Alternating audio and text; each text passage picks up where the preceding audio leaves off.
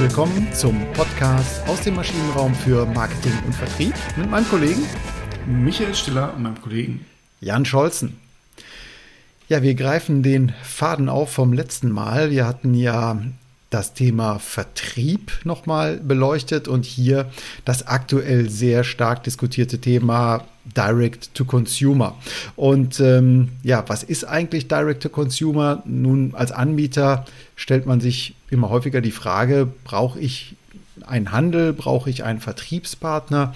Oder hm, ist es im Sinne einer Make-or-Buy-Entscheidung nicht einfacher, das Ganze selber zu übernehmen und eben direkt an den Händler heranzugehen? Wir hatten einige Vorteile gefunden, die auf der Hand liegen und insbesondere von Beratern und CRM-Anbietern ähm, äh, als sehr attraktiv dargestellt werden. Aber natürlich gibt es die klassischen Funktionen, die, die der Handel häufig übernimmt, Sortimentsfunktion, Distributionsfunktion und so weiter und so fort, die häufig dann unter den Teppich gekehrt werden. Und unser Credo war, zumindest beim letzten Mal, äh, beide Seiten eben der, äh, der Medaille sich anzuschauen, äh, um sich nicht vorschnell äh, auf dieses Thema Direct-to-Consumer zu kaprizieren. Ja, und Michael, du hattest schon unseren Hörerinnen und Hörern beim letzten Mal so ein bisschen den Mund wässrig gemacht. Es geht vielleicht auch beides. Ähm, und deswegen heißt der Titel der heutigen Folge, der 157. Ergänzen statt ersetzen. D2C-Strategien. Genau, das finde ich nämlich ein bisschen schade in der aktuellen Diskussion, wenn man die so liest, dass häufig die äh, suggeriert wird, ähm, dass D2C, also Direct to Consumer, äh, die, der Heizbringer ist und dass man alles andere lassen kann. Und äh, ich halte es natürlich für ein extrem hohes Risiko, denn wenn ich schon, die wenigsten Unternehmen fangen ja jetzt gerade an und überlegen sich, wie, wie kann ich es machen. Und selbst wenn man gerade anfängt, hat man häufig ja das Problem, ich habe noch gar keinen Kundenzugang und ich kenne aber Händler, die oder Absatzmittler, die diesen Kundenzugang haben.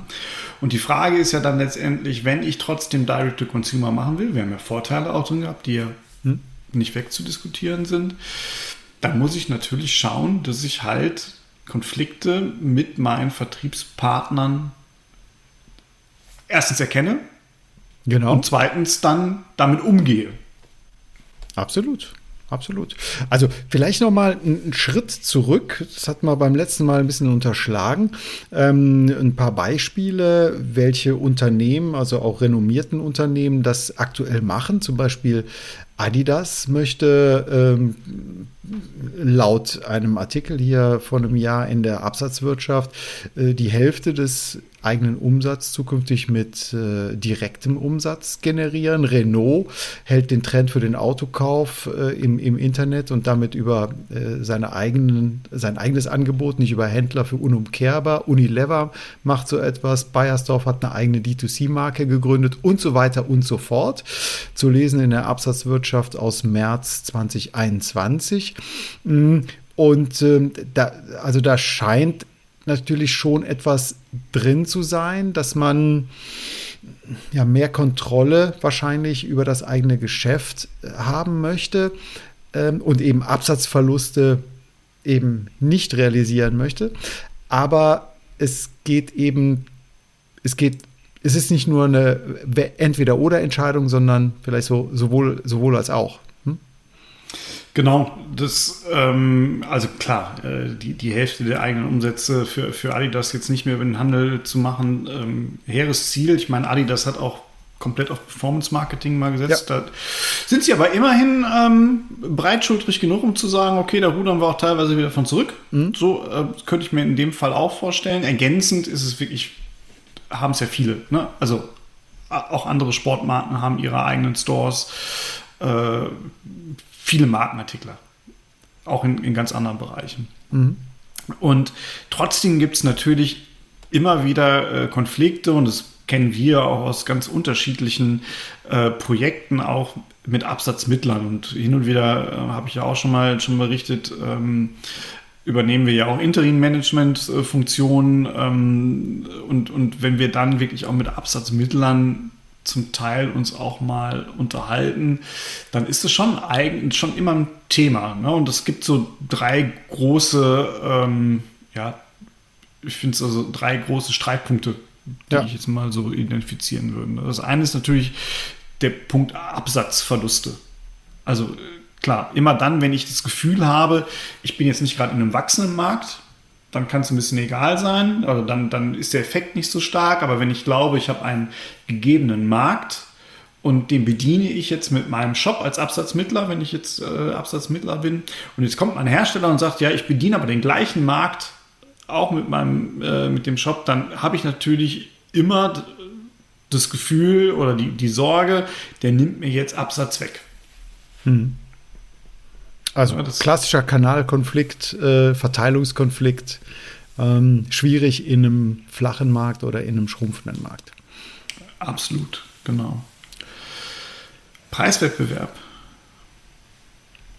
Auch sicherlich ein, ein, ein Riesenthema. Ähm, man kennt es auch von so Vergleichsportalen. Also Verivox besteht zum Beispiel darauf, dass es keinen günstigeren Tarif auf der eigenen Seite gibt, wenn man bei denen gelistet sein möchte. Mhm.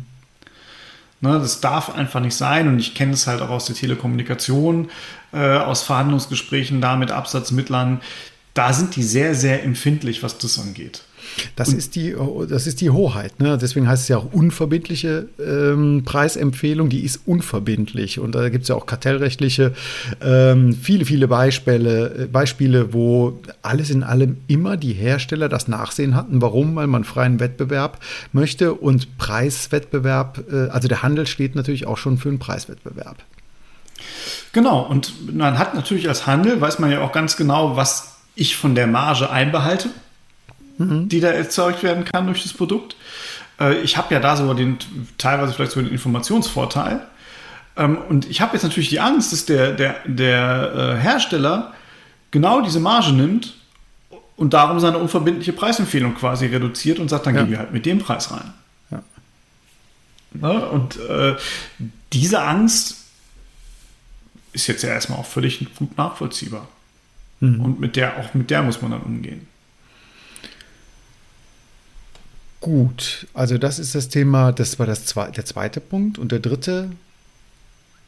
Der dritte Punkt hat dann so ein bisschen was mit, mit Kunden zu tun. Ähm, auch da ist es natürlich so, dass häufig der Handel sich ja auch eine Form von Stammkundschaft aufbaut. Und äh, da geht der Konflikt dann in die Richtung, wem gehört denn jetzt der Kunde? Also wer darf denn jetzt zum Beispiel zum Wiederholungskauf anschreiben. Mhm. Äh, wer macht einen Upselling denn jetzt bei dem Kunden?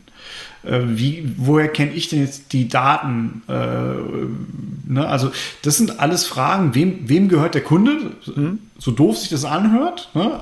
Eigentlich gehört er keinem, sondern der Kunde gehört sich selber. Das wäre mal so die, die, die richtige Antwort. Aber ähm, das, was wir manchmal ja auch in, in, in Unternehmen schon haben, ne? das ist aber mein Kunde, den sprichst du bitte nicht an. Das haben wir natürlich dann auch noch Absatzkanal übergreifend zwischen Absatzmittler und Hersteller nochmal noch mal stärker. Richtig. Ja, und jetzt sind natürlich unsere Hörerinnen und Hörer sehr gespannt, wie bekommen wir es denn hin, um diese Kanalkonflikte, die wir ja nun haben zwischen Anbieter und Händler, Vertriebspartner, wie kriegen wir das hin, dass wir beide was davon haben und eben diese Konflikte vermeiden können.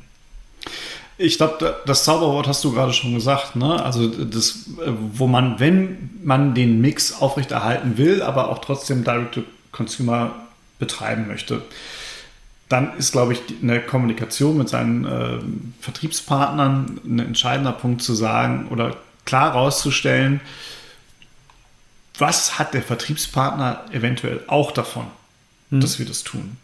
Und das bedeutet aber natürlich, und das ist, glaube ich, ein ganz, ganz wichtiger Punkt, gerade in einem, in einem im Channel Mix. Ich muss mir ganz genau überlegen, wenn ich als Hersteller Direct-to-Consumer betreiben möchte, warum mache ich das?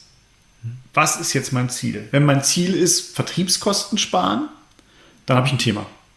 Dann ist das ein Konfrontationskurs mit dem, mit dem, mit dem Handel. Ja. wenn mein Ziel ist, äh, vielleicht keine Vertriebs oder doch Vertriebskosten zu sparen, wie auch immer ich es mache, ne? wenn, wenn mein, mein, mein Ziel ist, ähm, mehr abzusetzen, dann kann schon wieder ein Schuh draus werden, ne? weil dann kann ich halt sagen, naja, also, und da, da kommen wir vielleicht zum ersten hin, vielleicht kriegen wir ein, ein vernünftig kommunizierbare Produktabgrenzung auch hin. Hm.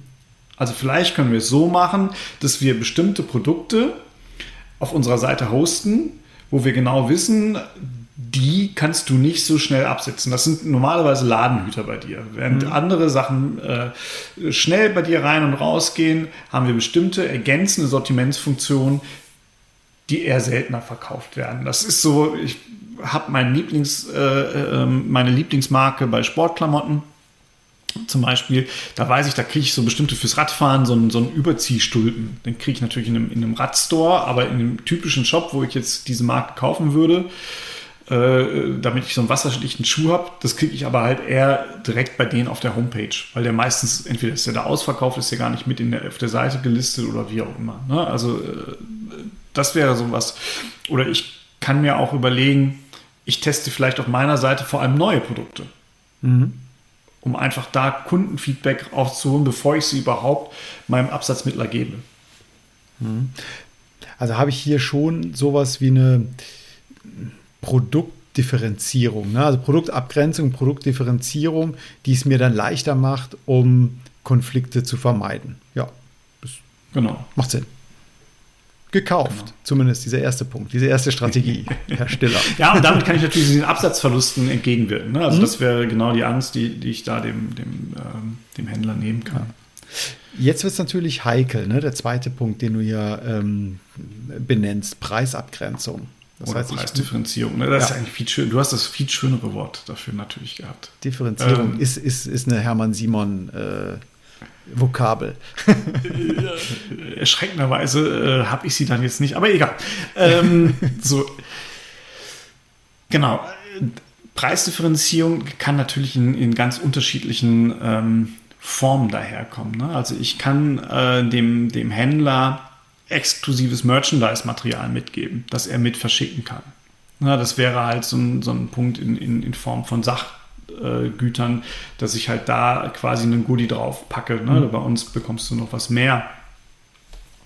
Ich kann aber auch bestimmte ähm, ja, Preisnachlässe finanzieren. Ne, das, das, äh, natürlich kann der Handel oder der Hersteller dem Absatzmittler nicht diktieren, äh, jetzt machst du es mal zu so und so viel. Aber der, äh, man kann natürlich über äh, Aktionszeiträume nachdenken, wo man mit weniger Marge reinverkaufen möchte in, in, in den Handel. Mhm. Ne, oder äh, die, die berühmten Werbekostenzuschüsse äh, des Handels, ähm, wo ich dann halt bestimmte Gelder freigebe, damit halt bestimmte Aktionen ähm, oder Preisaktionen da auch gefahren werden können. Genau, genau richtig. Also Sonderplatzierung ne, im Einzelhandel, Sonderplatzierung, ähm, Zusatzplatzierung, Zweitplatzierung, aber auch ganz, ganz äh, auch Preisaktionen. Ne? Genau. Da muss ich natürlich nur höllisch aufpassen, dass ich mir damit meinen Preis nicht versau. Als, äh, ja klar, als, als, als Hersteller, Hersteller. Weil, genau, weil die Tendenz, äh, die ich sehe beim Handel insgesamt, äh, eher an der Preisschraube nicht nach oben, sondern nach unten zu drehen, um eben zügiger Absätze und Umsätze zu realisieren, die ist größer als beim, äh, als beim OEM, ne? als, beim, als beim Hersteller. Das würde ich so plakativ einfach mal hier so raushauen. Ja, ich habe das Gefühl, es gibt da auch ein Umdenken mittlerweile, dass, dass man auch als, als Händler mittlerweile das Gefühl äh, schon, schon dafür hat zu sagen, okay, lass uns doch mal auch einen Preis nach oben setzen. Wenn es doch alle machen, ne, dann, dann hat es für uns ja keine Auswirkung, weil bestimmte Produkte gebraucht werden. Und was man schon sagen muss, dass halt starke Marken schaffen es auch immer wieder, eine gewisse Preistreue da reinzubekommen, obwohl sie einen Absatzkanal-Mix haben. Ne? Mhm. Also vor Urzeiten habe ich mal für Smack, die machen halt so äh, Küchengeräte und machen halt auch Kühlschränke, also alles, was so Küchenausstattung ist, die haben halt eine super Preistreue gehabt, auch im Handel. Mhm. Einfach weil, weil, weil die Marke so stark war und weil die Geräte halt auch differenzieren von dem klassischen Küchengerät. Genau, ist halt unique, ne? Hm? Die sind Absolut, diese, genau. Ja, diese Retro, Retro-Kühlschränke, ne? Haben die doch so diese. Die haben so Retro-Kühlschränke, ja. Retro-Herde oder mhm. man kann jetzt auch KitchenAid nehmen oder mhm. Bosch hat auch diese Retro-Serie. Die kriegen sie halt super selten irgendwie im, im, im Discount. Ja, richtig. Genau.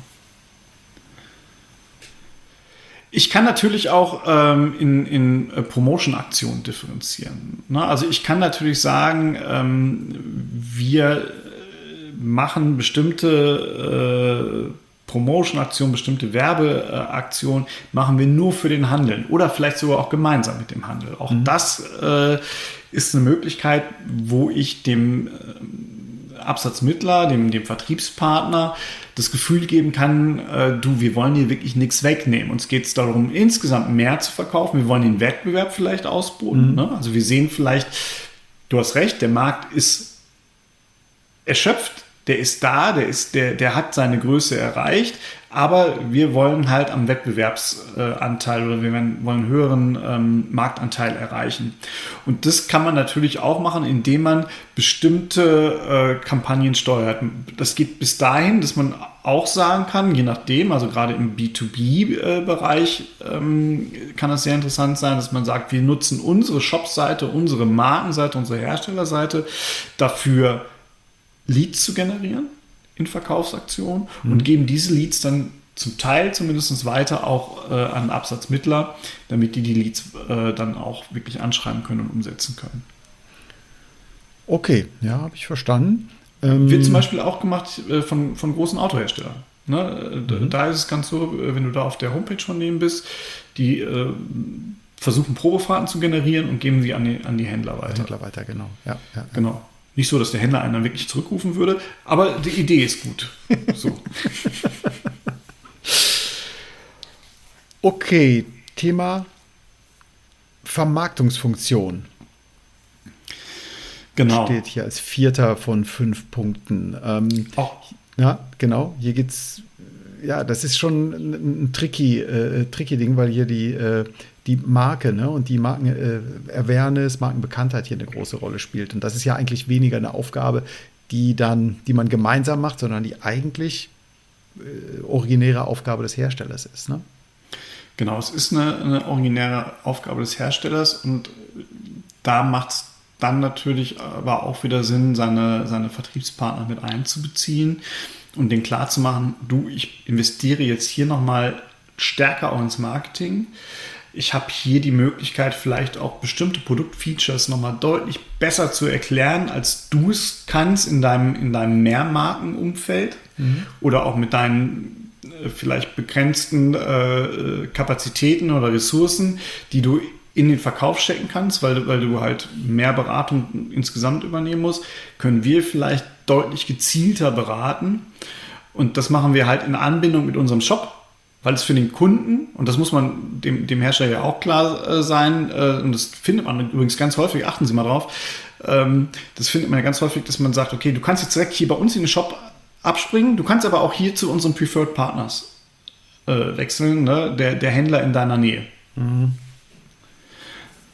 Ne? Das wird dir nicht komplett glücklich machen, den Vertriebspartner, aber es ist halt ein Baustein darin zu sagen, du, wir wollen dir weder deine Kunden wegnehmen, ähm, ne, noch wollen wir dir deinen Absatz wegnehmen, sondern uns geht es darum, mehr Absatz insgesamt zu erzeugen.